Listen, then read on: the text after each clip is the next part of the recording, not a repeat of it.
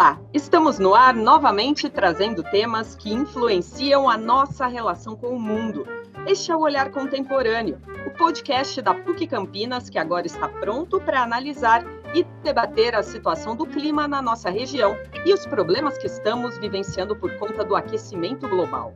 Os últimos dias de inverno e primeiros da primavera foram de recordes de temperaturas no estado de São Paulo e calor intenso na maior parte do Brasil a ponto de nos perguntarmos como então será o nosso verão que chega em pouco mais de dois meses.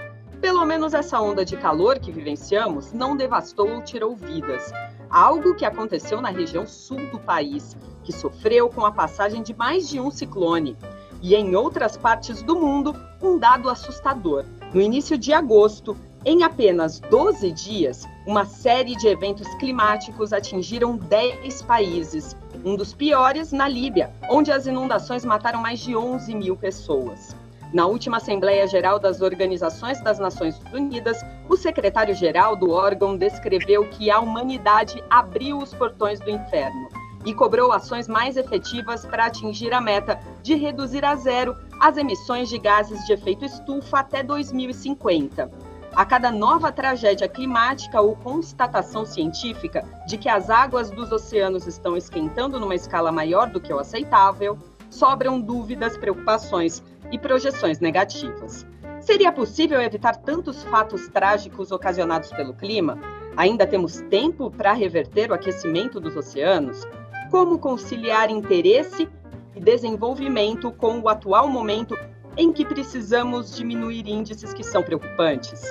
como anda a tecnologia para prever desastres naturais e diminuir os danos e o número de vítimas fatais? Para nos ajudar a responder a estas e a outras perguntas sobre este tema, eu, Adriana Almeida e meu colega João Nóbrega recebemos o diretor da Faculdade de Geografia da PUC Campinas, Stefano Senemi Gobi, e o professor do mestrado em sustentabilidade da universidade, Samuel Carvalho de Benedicto. Obrigada pela disponibilidade e participação de vocês. E eu quero começar perguntando para os dois professores sobre esses recordes recentes de temperaturas no estado de São Paulo. Essa onda de calor, nós podemos também colocar na conta do, aquecimento global? Daqui para frente, podemos esperar um verão dessa forma de calor extremo? Olá, Adriana, João, Stefano, prazer estar aqui com vocês. É, respondendo à sua pergunta, Adriana, eu diria o seguinte: há dois, é, há dois fatores aqui que eu gostaria de destacar. Né? Alguns fatores climáticos ocorrem independentemente da ação humana sobre o meio ambiente, mas não é este o caso. Nós podemos sim colocar essa onda de calor resultante desse fenômeno El Ninho na conta do aquecimento global. Esse fenômeno ele causa secas por exemplo, no Nordeste e Norte do país, né, no caso do Brasil, principalmente nas regiões mais equatoriais. Haja vista a seca que parte da Amazônia está enfrentando neste exato momento. É, o fenômeno também provoca chuvas excessivas no sul do país, provoca uma onda extrema de calor na maior parte do país. Né? Nós temos visto isso acontecer nos últimos dias. Né? é, este é um lado da moeda. Uma coisa é certa, né?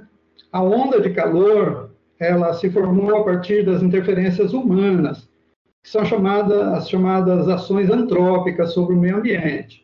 O painel intergovernamental sobre mudanças climáticas, né, o IPCC da ONU, que reúne os maiores especialistas de todo o mundo sobre esse assunto, afirma que as ações humanas são responsáveis por cerca de 90% do aquecimento global.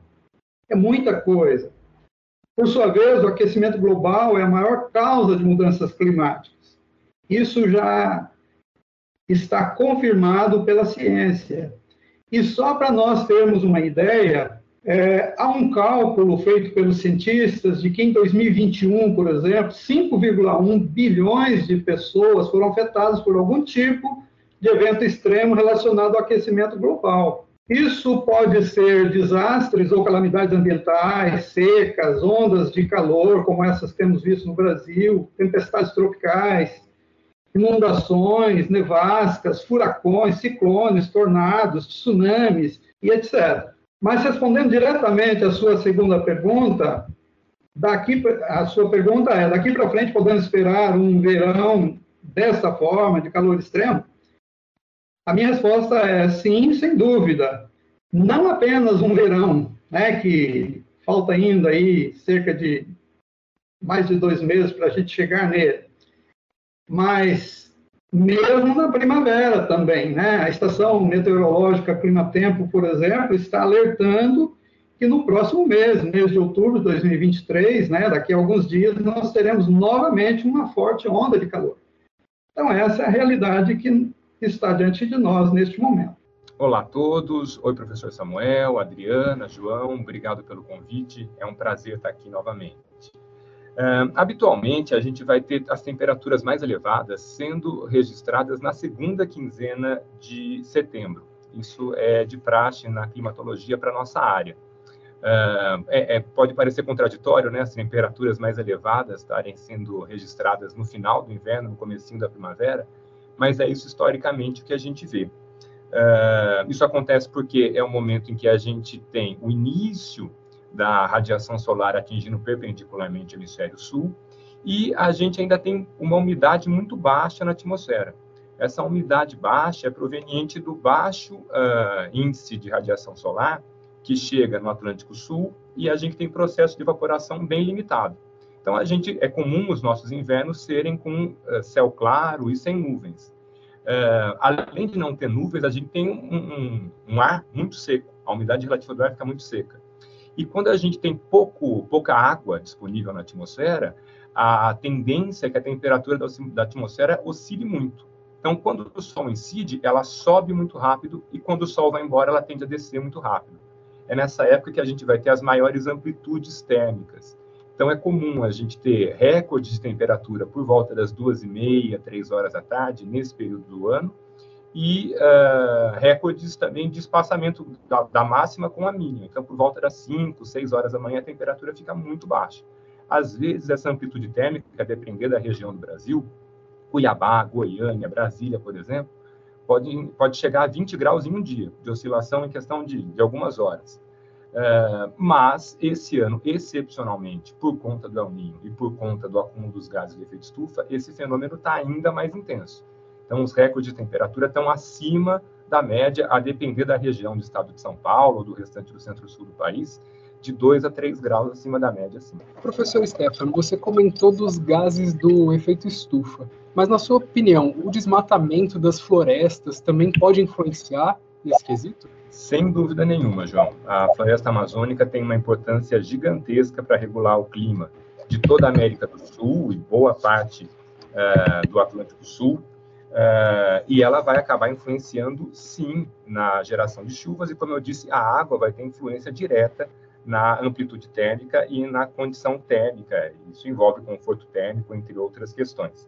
Então, sem dúvida nenhuma, a floresta amazônica vai ter uma importância grande quando a gente uh, mexe nesse equilíbrio tênue que existe uh, nessa região que demorou milhares de anos para se formar, a gente está desequilibrando toda uma área que vai muito além daquela loucura. Professor Samuel, nas últimas conferências sobre o clima, os governos participantes se comprometeram a buscar o limite de 1,5 grau a mais de aquecimento do planeta neste século. Mas os estudos recentes demonstram que este 1,5 grau e meio a mais pode ser alcançado já em 2040, ou seja, 60 anos antes da meta. Quais as principais dificuldades que você classifica para que essa meta fique mais próxima de ser cumprida? Então, Adriana, em primeiro lugar, é preciso lembrar aos espectadores que o aumento de um grau e meio Celsius na temperatura ambiental não é pouca coisa, tá? Para as pessoas que às vezes não compreendem isso, podem pensar, ah, mas um grau e meio apenas, isso é muita coisa do ponto de vista global.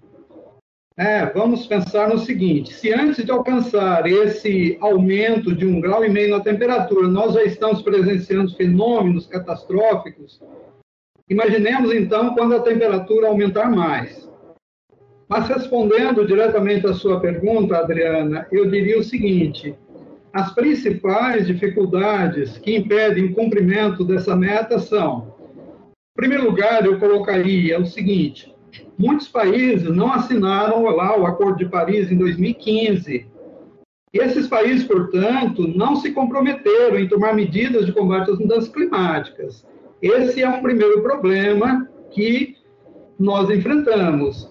Em segundo lugar, eu colocaria, Adriano, o seguinte: muitos países que assinaram o Acordo de Paris, de Paris lá em 2015 é, não estão cumprindo na integralidade os compromissos assumidos né, para combater as mudanças climáticas. Um exemplo disso é o Brasil, que em anos recentes deixou, né, usando uma expressão do próprio ministro do Meio Ambiente à época, né, o país deixou a boiada passar nas questões climáticas. Os compromissos assumidos pelo governo brasileiro, por exemplo, em 2015, no documento denominado Contribuição Nacionalmente Determinada, que é a é, CND para nós aqui no Brasil, e na sigla em, em inglês é, é, chamado NDC, é, foi parcialmente esquecido durante os últimos anos pelo governo brasileiro. Um terceiro ponto que eu destacaria é o seguinte, Adriana, que há um negacionismo climático introjetado em uma parcela da sociedade. Para essas pessoas, Adriana, as mudanças climáticas são uma invenção para barrar o desenvolvimento.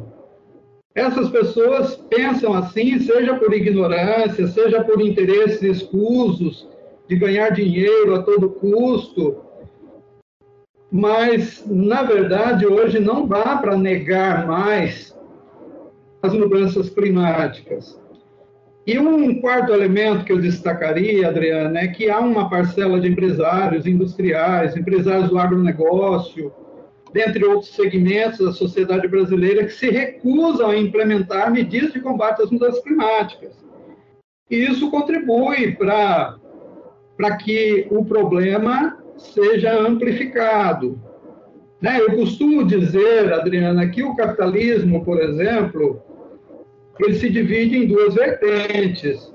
Por exemplo, é, existe um capitalismo exacerbado, explorador, ganancioso, egoísta, que quer ganhar dinheiro a qualquer custo.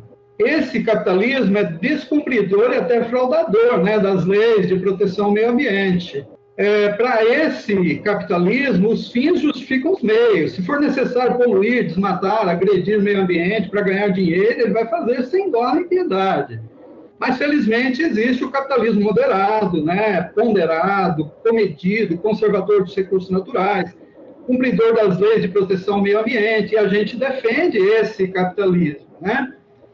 Mas todos esses fatos apresentados, negativos, né, apresentados, contribuem diretamente para não alcançar a meta proposta pela ONU. Mas, professor Samuel, me ajuda a ver uma esperança. A gente tem alguma, alguma salvação?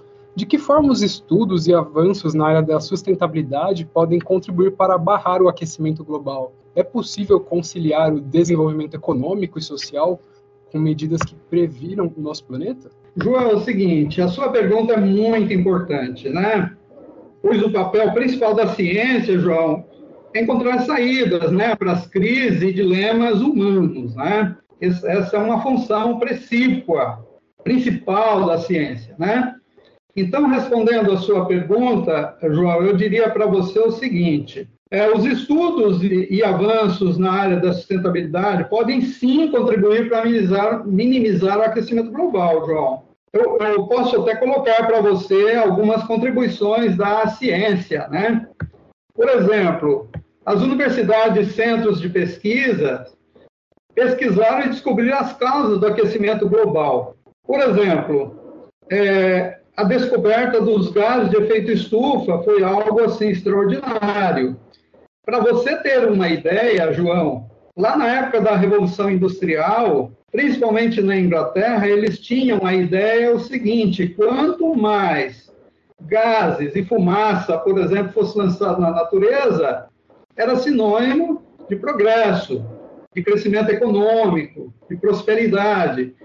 E a ciência veio descobrir que o gás metano o monóxido de carbono, os óxidos de nitrogênio, óxidos de enxofre, por exemplo, são extremamente prejudiciais. E eu quero fazer uma ressalva aqui, ô João, para um, um, detalhe muito importante, que a, a, a, sociedade ouve muito a respeito de gás carbônico, gás carbônico e tal, como principal gás de efeito estufa. Quero pontuar que ele não é o mais prejudicial para é, a natureza. O mais prejudicial para a natureza é o gás, metano, e ele é muitas vezes mais prejudicial do que o gás carbônico, só que ele é produzido em menor quantidade. Como o gás carbônico é produzido em uma quantidade muitas vezes maior do que o gás metano, por isso a gente ouve muito dizer no gás carbônico. Mas é, vejamos uma coisa aqui, ó.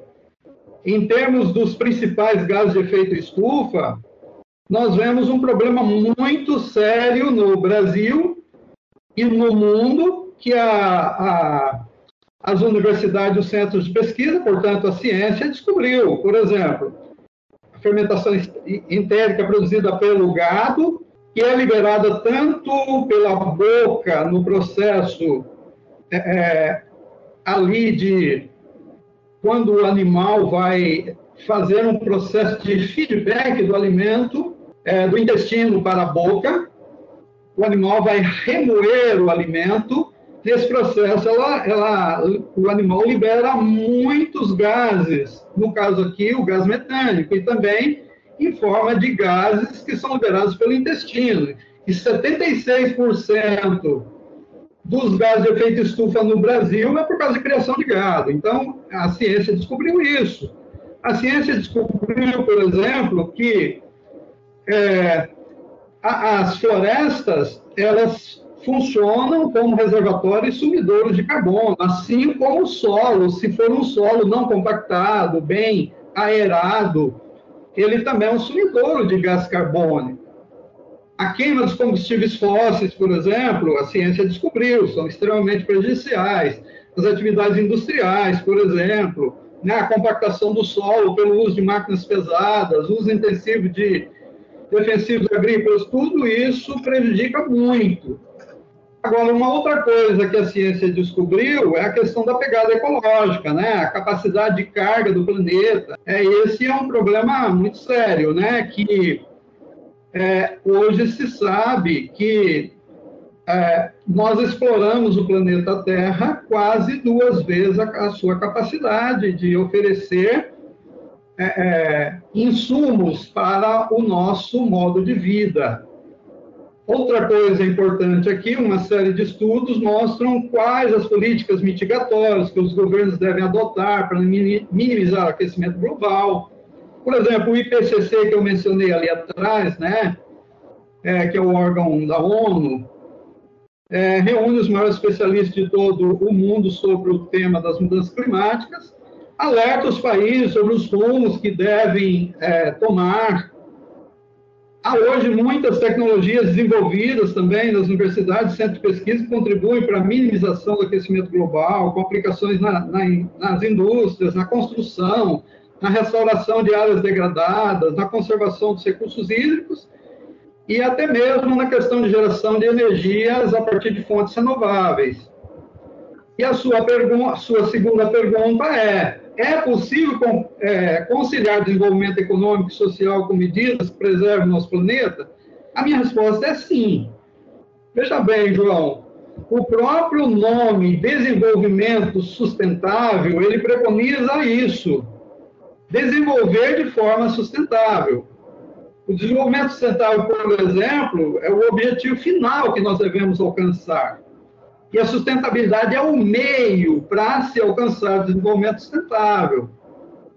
A sustentabilidade ela é dividida, dividida em dimensões, né? ambiental, por exemplo, social, econômica, territorial, é, cultural, política, tecnológica. E o conjunto de ações de sustentabilidade, né, ações sustentáveis, nos levará a alcançar o, o sonhado desenvolvimento sustentável.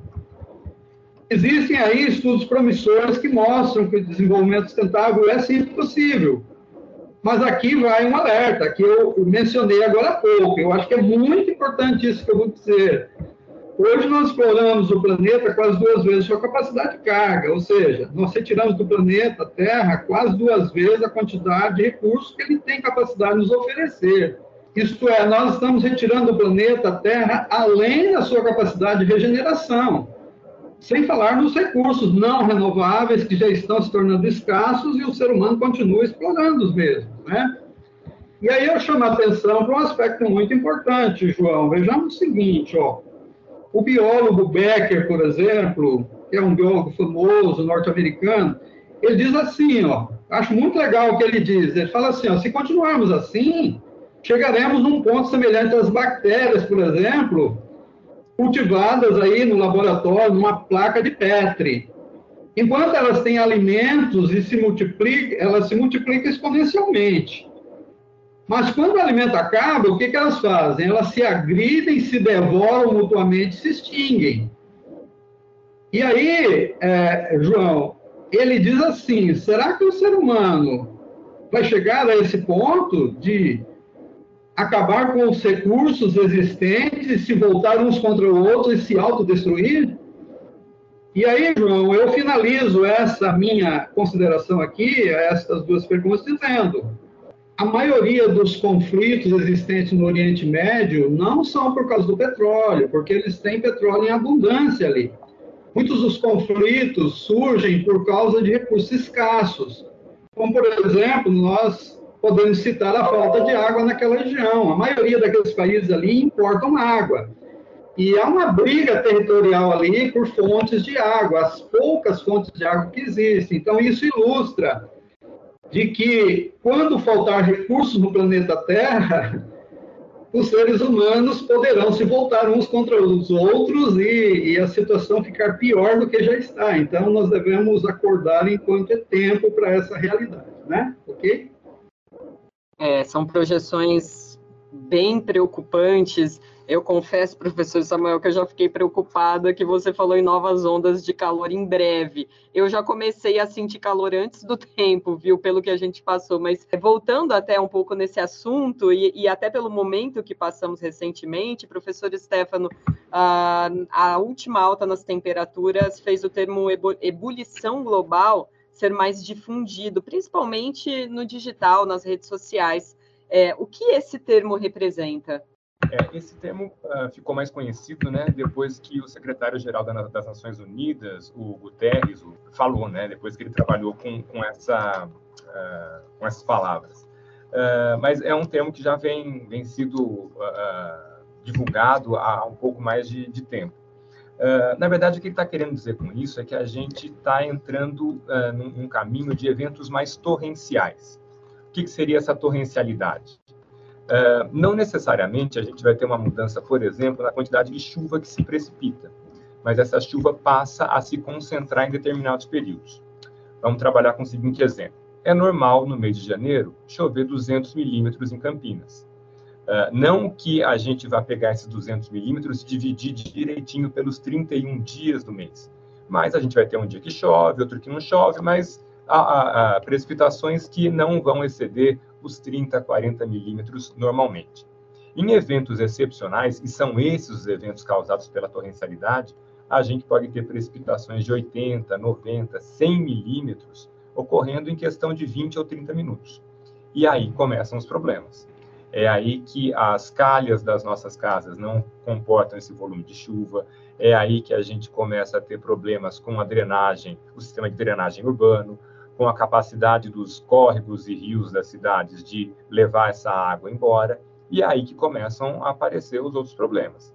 Aí a gente começa a relacionar um extravasamento da quantidade de água dos rios uh, para as áreas de para além das áreas de várzea, e essas áreas vão estar ocupadas por pistas, vão ter construções, uh, e a gente não vai uh, ter encontrar respeito com as áreas de preservação permanente. Então, associado a esse evento de mais energia circulando no sistema, uh, que vai gerar mais torrencialidade, a gente tem todo um processo de ocupação urbana que vai uh, potencializar ou, ou, aumentar ainda mais a, a capacidade de, de, se causar prejuízos uh, financeiros e prejuízo à vida das pessoas. Professor Stefano, a, no, a nossa sociedade não está preparada para isso. E os desastres naturais também podem ser intensificados juntamente com esse fenômeno, com o aumento do aquecimento global? Tem algum exemplo de desastre natural que pode aumentar? Sem dúvida nenhuma. Uh, então, a, a, o aquecimento global pode levar uh, a, a, nós enfrentarmos novamente secas, como a que a gente verificou aqui no centro-sul do país, 2014 e 2015. Então, a gente pode uh, ter a criação de bloqueios atmosféricos que vão dificultar a chegada de massas de ar mais úmida, causando a precipitação que é habitual aqui no, no, período de, de primavera e verão. Uh, além disso, quando a gente tem mais energia circulando no sistema, a chuva vai tender a se concentrar, como eu tinha dito, e daí a gente começa a ter uma potencialidade maior de movimentos de massa, né, deslizamento de terras em áreas de encostas, que somado ao fato de uma ocupação irregular, uma má distribuição de renda, que vai muito na linha do que o professor Samuel está falando também, né? Então a gente não pode trabalhar só com uma sustentabilidade ambiental, mas com uma sustentabilidade social também, né? Então, não é só preservar a encosta, mas evitar que a população de mais baixa renda vá ocupar.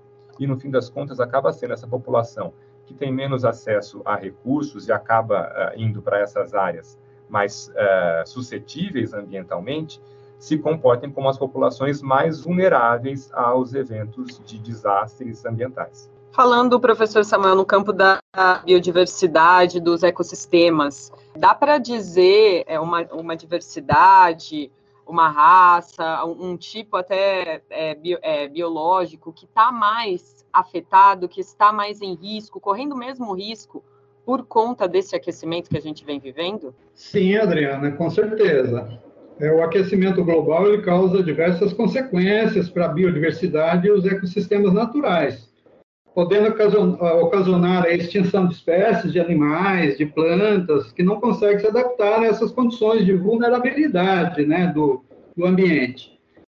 É, a extinção de espécies de animais de plantas, é, por sua vez, leva a uma quebra da cadeia alimentar, principalmente dos animais e do ser humano também. É, há uma complexidade muito grande nas relações entre, entre os seres vivos, né?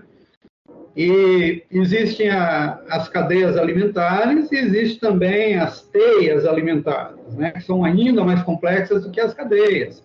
Um ser depende do outro para sobreviver. E quando você causa a extinção de uma espécie, seja animal ou vegetal, você está quebrando essa cadeia.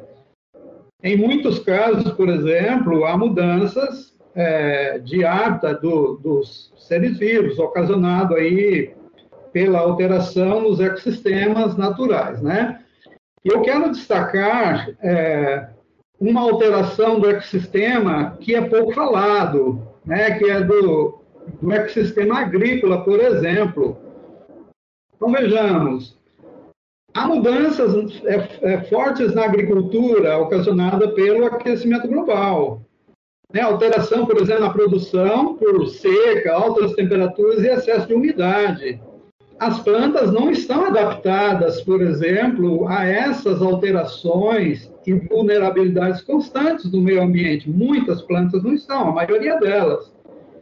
E aí, pela, é, pela seca, pelas altas temperaturas e excesso de umidade, isso altera muito a produção. E isso acaba tendo um impacto muito forte sobre a população mundial, porque, vejamos, se diminuir a produção, por uma dessas razões, você vai ter um aumento no preço das commodities agrícolas, por exemplo. E aí, as pessoas de renda mais baixa poderão não ter acesso e vai aumentar a fome no, no planeta Terra. É um problema social muito sério, né? Uma outra questão ligada a isso é o aumento da incidência de doenças induzidas doenças nas plantas, por exemplo, induzidas por déficit hídrico, altas temperaturas, excesso de umidade. Então, o que, que acontece? As plantas, ultimamente, as cultivares agrícolas, elas estão é, enfrentando problemas muito sérios que o ser humano está tendo dificuldade para lidar com isso, e até mesmo a ciência está tendo dificuldade para lidar com isso. Porque quando a ciência descobre é, a solução para um problema, vários outros problemas já aconteceram numa intensidade maior do que a ciência tem capacidade de dar uma resposta. É, e, e, existe a incapacidade de adaptação das plantas a essas vulnerabilidades. Então, esse seria um exemplo. Agora, em termos de animais, existem muitas situações de, de animais que estão praticamente, algumas espécies estão praticamente extinguindo é, a arara azul é um exemplo disso, né? E assim por diante. Existem muitos outros animais que estão se extinguindo praticamente em todo o mundo.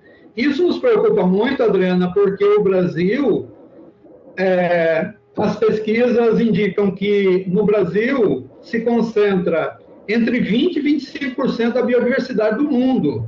Então, isso é assim, ao mesmo tempo que é um motivo de orgulho para nós brasileiros ter uma biodiversidade tão ampla dessa, mas também, por outro lado, nos traz muita preocupação, porque o que estamos fazendo com essa biodiversidade, o que estamos fazendo para conservar, né? É, e outra coisa, dessa biodiversidade surgem muitos medicamentos, né? surgem cosméticos, e a bioeconomia, né? Então, isso é muito precioso para o Brasil, mas o Brasil não tem feito assim a sua parte nesse cuidado com a biodiversidade.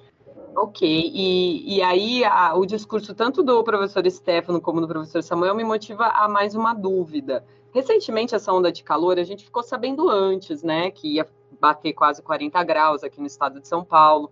As chuvas no Rio Grande do Sul também foram avisadas, apesar de é, talvez não da intensidade com que se foi, porque muita gente morreu. Como é que estão as previsões e, e os serviços de tecnologia para que a gente consiga cada vez antes prever e, de repente, tirar quem não tem para onde ir dessas encostas, mas pelo menos por um momento, ou evitar que pessoas se exponham a um excesso de calor para evitar problemas de saúde. Como é que está funcionando a tecnologia e o poder público pode entrar nesse circuito para proteger mais a vida das pessoas? É, é a, a, relação que existe entre a meteorologia, a climatologia, a comunicação é algo histórico, não tem como a gente fugir disso, né? Uh, então, quando a gente volta para o início dos meios de comunicação, a gente percebe que a partir daí a, a, as análises climáticas e a, a, possibilidade de prever o que vai acontecer começa a evoluir consideravelmente. Então, os pesquisadores que eh, trabalham, por exemplo, uh, com imagem de satélite estão usando diretamente a tecnologia de comunicação. Da mesma forma, quando a gente tem diálogo entre pesquisadores uh, que estão aqui no, no INPE, em Cachoeira Paulista, né, aqui no estado de São Paulo, ou na Antártida, ou na Argentina, a gente tem essa troca de informações muito facilitada. Uh, agora entra uma questão que é bastante complexa, que é a, a questão da assertividade da previsão do tempo. Então, uh, durante um bom tempo, criou-se a ideia de que a previsão do tempo uh, era achismo e grande parte dele dava errado. Não é bem assim, né? É uma série de, de modelos matemáticos. O, o, maior computador do Brasil, o Tupan, está concentrado em, em, Cachoeira Paulista, lá no, no INPE, e ele gera muitos cálculos em um curto intervalo de tempo para tentar chegar em uma realidade mais próxima do, do que eles estão imaginando. Entretanto, é, faz parte do, do erro. Na ciência, nem sempre a gente consegue acertar. E daí, isso faz com que as pessoas olhem com um certo ceticismo. E, por vezes, se a, a defesa civil, por exemplo, remover pessoas de área de risco, e não vou dizer nada acontecer, mas as pessoas perceberem que foi desnecessário, na, da próxima vez elas vão resistir a sair. Então, a Defesa Civil uh, uh, normalmente opta por retirar as pessoas quando há realmente um grau de certeza bastante elevado. Um exemplo interessante é do, do furacão Katrina nos Estados Unidos, em 2004. Ah, a questão de, de 15 dias antes do Katrina acontecer, a previsão meteorológica divulgou um evento extremamente rigoroso, preocupante e tal, e a população se abasteceu uh, se, trancou em, se trancou em casa, uh, comprou alimento, etc. E o fenômeno foi bem mais ameno do que se imaginava. 15 dias depois, a previsão novamente foi feita de um evento muito intenso, um furacão destruidor, e a população não deu ouvidos. E daí a gente sabe a quantidade de mortos e todos os estragos que tiveram, muito por conta dessa, dessa questão.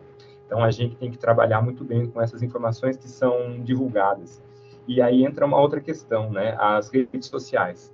Uh, a partir do momento que a gente começa a ter pessoas divulgando informações sem ter, sem ter base técnica, sem ter base científica, por vezes a gente começa a, a encontrar notícias falsas, né? As fake news. E daí começam a se propagar ideias de que, como o professor falou, aquecimento global não existe, que isso é uma invenção, está querendo travar o desenvolvimento econômico, etc. Então, não é bem aí, né, professor? Não é bem por esse caminho, né, professor? A gente tem que uh, saber por quem se influenciar. Né? Influenciadores sempre existiram, agora existem os influenciadores digitais, das redes sociais, mas a gente tem que saber por quais caminhos, quais são as nossas fontes de informação fontes de informação boas como essa daqui, né, como o podcast da, da PUC. Nas redes sociais, especificamente, eu quero destacar a questão das redes sociais. Ali são expostas coisas boas e coisas ruins, né? O professor Estevam já falou a respeito disso. Ali são expostas verdades, fake news. As redes sociais que têm compromisso com a verdade são muito úteis, por exemplo, para levar informações e conscientizar as pessoas sobre as mudanças climáticas, o aquecimento global e suas consequências, né? Isso que estamos fazendo aqui hoje é um olhar sério para a realidade do nosso planeta, do Brasil, e eu, assim, concito as pessoas a olhar ao seu redor, ver o que está acontecendo, o que está ocorrendo, porque é algo realmente sério. Eu quero destacar um, um pensamento que eu gosto muito, uso com os meus alunos, acho assim muito interessante, né? Um economista é, que foi ganhador do prêmio Nobel, é, certa vez, ele disse o seguinte: muitos pensam em deixar um planeta melhor para os filhos. Isso é louvável, diz ele. Mas é melhor ainda se conseguirmos deixar filhos melhores para o planeta. Eu acho isso assim muito legal. Por quê? Porque o autor está falando de pessoas que têm senso crítico, têm compromisso com a verdade, e o desejo de agir em prol de uma transformação. Então, se nós deixarmos um planeta melhor para os nossos filhos, mas os nossos filhos, se eles não tiverem a altura desse planeta que nós deixamos para eles, nada estará resolvido, porque eles têm que dar continuidade. Nós iniciamos um trabalho de, é, é, de assim, é, minimizar, né, com políticas mitigatórias e para minimizar, então, esses danos que estão sendo causados sobre o nosso planeta, mas se os nossos filhos não estiverem preparados para dar continuidade, para conduzir a tocha que nós passamos para eles, aí não vai fazer sentido, né? É, então, vejamos o seguinte, eu diria assim, para o nosso público, se você quer ser um agente de transformação, use o seu senso crítico, não caia em fake news, Use as suas redes sociais para mostrar aos outros riscos aos quais nós estamos sendo submetidos diariamente. E aproveite e já divulgue o nosso podcast para os seus amigos. Essa é a minha mensagem nesse sentido. Ok? Professor, esse assunto me lembrou que no final do ano a PUC Campinas vai realizar a quinta edição do Sustentare, seminário que debate temas relacionados a recursos hídricos, indicadores de sustentabilidade e desenvolvimento sustentável. O que nós podemos esperar para a edição desse ano? Então, veja bem o seguinte: desde o ano 2019, nós é, realizamos o Sustentare, né, que é o seminário de, é, é de sustentabilidade da PUC Campinas. A partir do ano 2020, nós nos unimos com a USP São Carlos para realizar esse evento. Nos unimos também com a PCJ, né, a agência da Bacia PCJ e temos realizado né, é, o Sustentário juntamente com o IPES. O IPES é o Workshop Internacional de Sustentabilidade, Indicadores e Gestão de Recursos Hídricos, da USP São Carlos. Então, o que, que acontece? Esse evento ele cresceu tanto nos últimos anos que ele se tornou o maior evento de sustentabilidade da América Latina. Isso nos traz assim muita alegria, nos dá muito orgulho, né? O evento ele é online, gratuito. Este ano nós vamos realizar então o evento é, nos dias 22 a 24 de novembro de 2023, né? As inscrições estão abertas. A submissão de trabalhos se encerram em 22 de outubro, mês que vem. É, são aceitos artigos completos, são aceitos resumos para os alunos de graduação. A participação dos alunos de graduação são muito bem-vindas, tá? E são também aceitos artigos técnicos. É, eu quero destacar que o evento ele conta com a participação de especialistas e autores de vários países. E nós já tivemos é, no passado especialistas participando conosco dos Estados Unidos, de Israel, da China, da Alemanha e de vários países, dos países da América do Sul, da América Central, de Portugal, da Espanha, etc. E esse ano nós temos muitos convidados especiais. Eu convido você a entrar no site, né?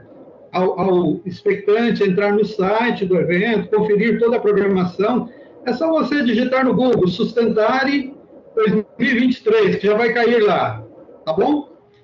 Então, é isso. Se você tiver interesse em participar conosco, em submeter artigos, é, nós teremos o prazer de estar juntos aí nesse evento.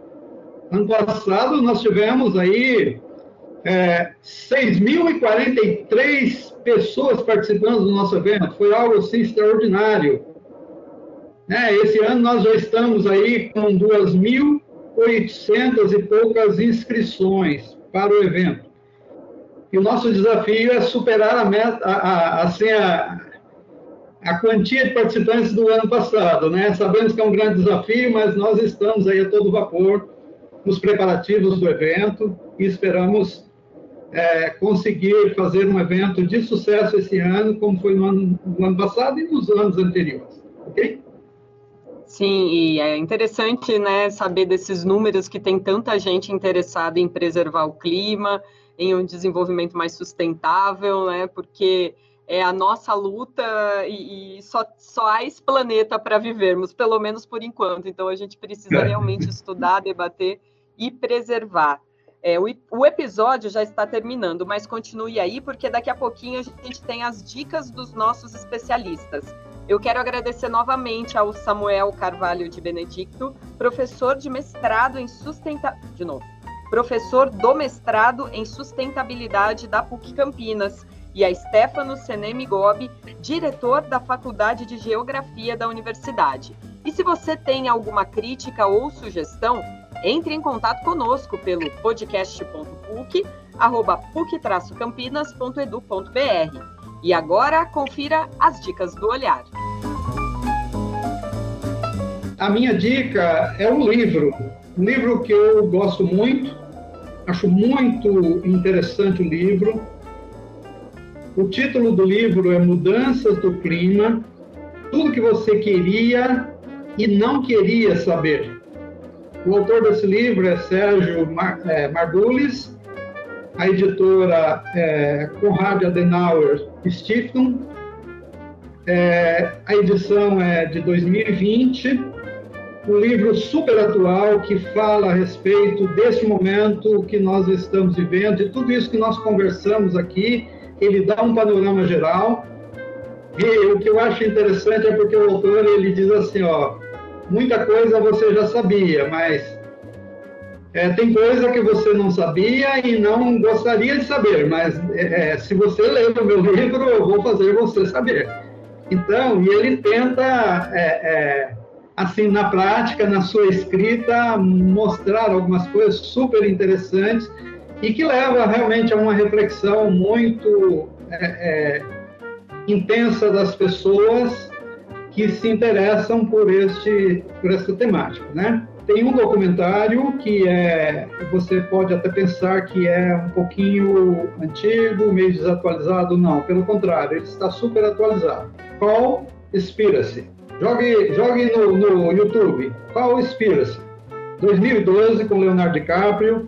Simplesmente é espetacular tentando mostrar algo extraordinário que está acontecendo e que é, muitas é, é, corporações tentam esconder, que é a questão da participação do gado, da criação de gado nessa questão do aquecimento global pela liberação de metano e muitos é, especialistas e pesquisadores muitas vezes não se atentam a isso. E esse documentário ele chama a atenção para esse fato que realmente é muito grave no momento de hoje. Ok? Obrigado. A, a, minha dica é o documentário da Netflix, O Solo Fértil. Eu acho que é bem, bem didático. E como fonte de informações, entrar no, nos sites oficiais, né, da, da ANA, da agência BCJ, da Sabesp, ou mesmo baixar o aplicativo Mananciais Sabesp, que lá tem o, o histórico do acumulado de chuva do mês, quanto está variando os reservatórios. Isso vai nos ajudando a ter uma dimensão de, de como está a situação da disponibilidade hídrica e mesmo quanto está chovendo aqui na, nas cabeceiras da bacia do Piracicaba. Como leitura, a indicação que, que eu faço é do livro Climatologia, Noções Básicas e Climas do Brasil, do Francisco Mendonça e da Inês Dani Oliveira. É um livro que, para quem se interessa pelo assunto, quem está começando, vai ter as noções primeiras de, de clima, para entender como é, que a, como é que a chuva se forma, por que a temperatura varia, o que são as estações do ano, enfim, para abrir portas aí para aprender um pouco mais sobre o assunto.